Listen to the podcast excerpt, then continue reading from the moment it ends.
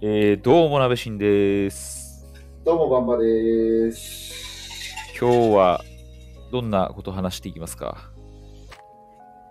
えっ、とですね、記者の年末年始の過ごし方っていうことについて話そうと。いやー、年末年始はね、完全に、あのー仕事してましたね。まあそうなんですよね。いや、結局ね、その、記者って、泊まり勤務があるじゃない。はいはい。だから、あの、1年目の時とかって、必ず大晦日の泊まりは1年目にされて、で、会社で年を越すという。はいそれがもう通例になってた。通過儀礼になってた。なるほどね。そうだよね。ん私もそうでしたよ。そうでしょ で、まあ、じゃあ年次が上がったから年末年始休めるかというとそういうわけでもなく、もちろん31日の泊まりがあの1年目ってことはその他の30日とか1日とか2日とかそういうところの泊まりは回ってくるわけですし、そうじゃなくても、泊まりじゃなくても、その日勤で出なきゃいけない取材とかもあるから、はい。やっぱり1月2日とかって初売りがあったりとか、もちろん1月1日の初詣、12月31日の除夜の鐘っていう、その辺のね、イベントは取材行きましたね。うーん、そうなんですよね。まあ大変というかさ、周りが休んでる中で働いてる俺たちなんなのって、まあ思うのも、まあ、確かではあるんだけど、うんうんうんうん。やっぱりさ、まあとはいえ、自分も周りも、まあ年末気分、お正月気分なわけですよ。うん。ちょっと会社の中も世の中もまったりしてる感じしない？あ、めちゃめちゃ緩かった。なんか、あれだよね、少なくとも事件とかってめちゃめちゃ少なかったイメージあるわ。年末年始。そう。絶対何も弾けるな、絶対何も弾けるなと思うんだけど、実際何もないんだよね。なんもない。まあ、まずそもそも警察が休みだから、あの、大きなその大取り物みたいなものは突発的なものじゃない限りはないじゃん。もうずっと追ってますみたいなものは、基本ないじゃん。まあ、基本内定捜査案件とかは、あ12月の頭に逮捕して、まあ、年末はゆっくりしようはねっていうのが警察の頭にはあると思うんだけど、だから遅くともうん。12月初旬ぐらいには、まあ、その年中に片付けたいやつはも終わってう、るよね。終わってるので、そう。で、しっかりね、20日満期まで、あのーしっかり取り調べしてから、じゃあ起訴して、で、年末年始入るぞみたいな感じだもんね、警察もね。そうなんだよね。そこ結構お役所仕事なんだよね、実はね。そこ面白いところだよね。そう。意外とね、そこがね、読みやすいっていう。うんまあ、だから、ねうん。年末年始で言うとさ、うん。ある程度警戒しなきゃいけないところが、まあ、一つあって、はいはい。いわゆる元旦スクープ。あ、それさ、あれだよね、新聞のなんか、恒例行事だよね。まあ、恒例行事なんですよ。まあ、広く言うと NHK もそうなんですけど、あ、NHK もそうなんだ。絶えー、っとですね、対1月1日で抜いてくるもんね。あやっぱり元日の朝刊っていうのは、うん。あその平時のあんまりその、なんて言うんだろう。まあ、普通の、例えば7月、8月の平平日の朝刊一面ってさ、まあ、うん。その時々のニュースが、干物がね、あるわけですよ。うんうんその日のものが。あるよね。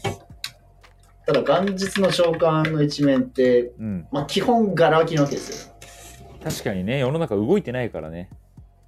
まあ、よそこに何を持ってくるかっていうのが見せどころみたいなところはあって、うん、なるほどね。有名なところで言うと、うん。1995年はいはい。1月、はいはい。あの歴史的なスクープがありまして、えー、何？あの読売新聞の一面なんですけど、はいはいはい。見出しだけ言うと、うん。サリン残留物を検出。え？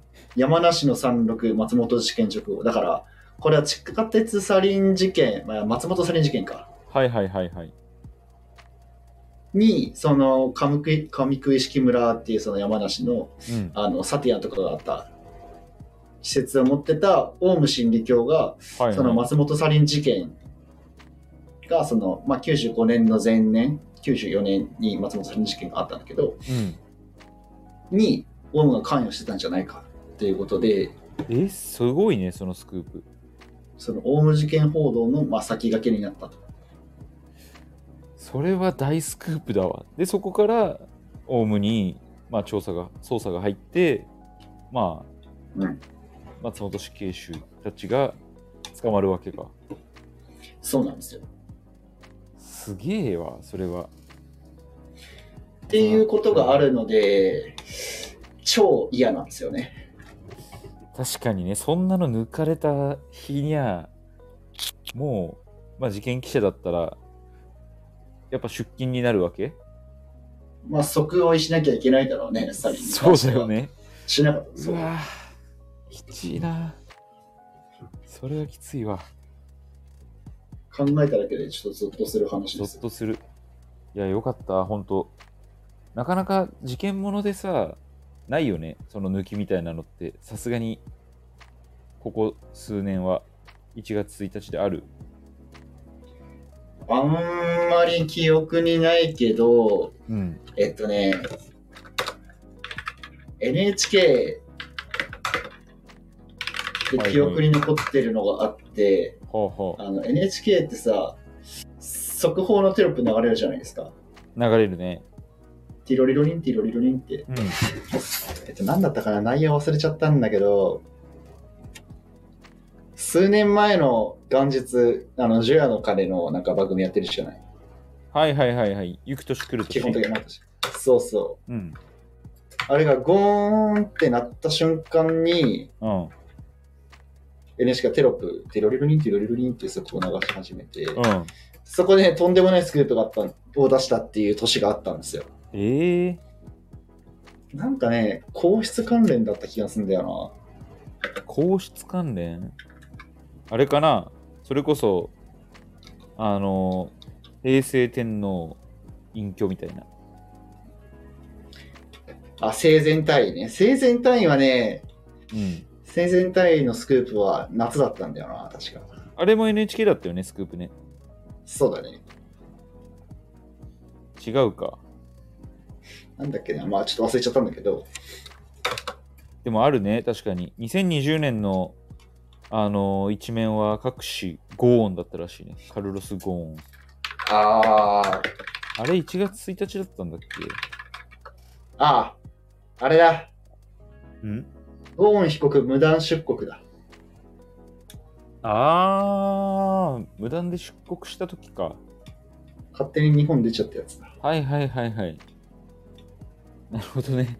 それでなんかどっか逃げてたもんね。逃げてた。レバノンかなんかだっけ？そう、レバノンだよね。そうだよね。懐かしいわ。なるほどね。元日も、そっか、気が抜けないってことを考えると嫌な職業だな、ほんと。そこに関してはそうなんですよ。いや、俺はでも、あの、初売りの取材とか行ってたけど、もう朝の4時とかにさ、会社に行って、で、カメラマンと一緒にさ、もう朝早くから初売りで並んでる人とか取材してたけど、うんもう、辛かったけどね。まあまあ、辛いわな。朝早いから。まあでもね、一緒の感じでテンションはね、高くなるんだよね。でやっぱ、そこの場にいる人がテンション高いから、取材はめちゃくちゃしやすかった。そうだね。うん。そういう良さはあったね。まあでも、もちろん年末年始、じゃあ、あの、働いてるから、ずっと休みないのかっていうと、まあ、その分の休みを年末年始じゃないところで休んでたりするからね。そうだね。うん。なんか、混んでる、混んでる時期を外して休めるっていうのは、まあ、見方を変えればいいことなのかもしれない。確かにね。あとね、テレビで言えばね、年末年始って特番シーズンになるのよ、完全に。うんうんうんだから、あの、編成がもうガラッと変わるから、夕方のニュース番組とか、もうやらなくなって、ずーっとバラエティとかになるわけ。そうすると、ニュースの枠がすごい少ないから、あの、仕事、まあ、そんなにこうニュースを出さなくてよくて、仕事量は減るっていう。まあ、なるほど。そう、だからそんなにね、あの、負担が減るから、すごい年末年始は、なんか、楽しいとまでは言わないけど、うん、結構気楽に仕事ができる数少ないシーズンだった気がするわ。ああ、ちょっとまあ楽ができるそうそうそう。ではあるのか。うん。まあ、そんな感じですかね。ちょっと。まあそんな感じですかね。じゃあ、またちょっと別な話をしましょう。そうしましょう。それではまた。また。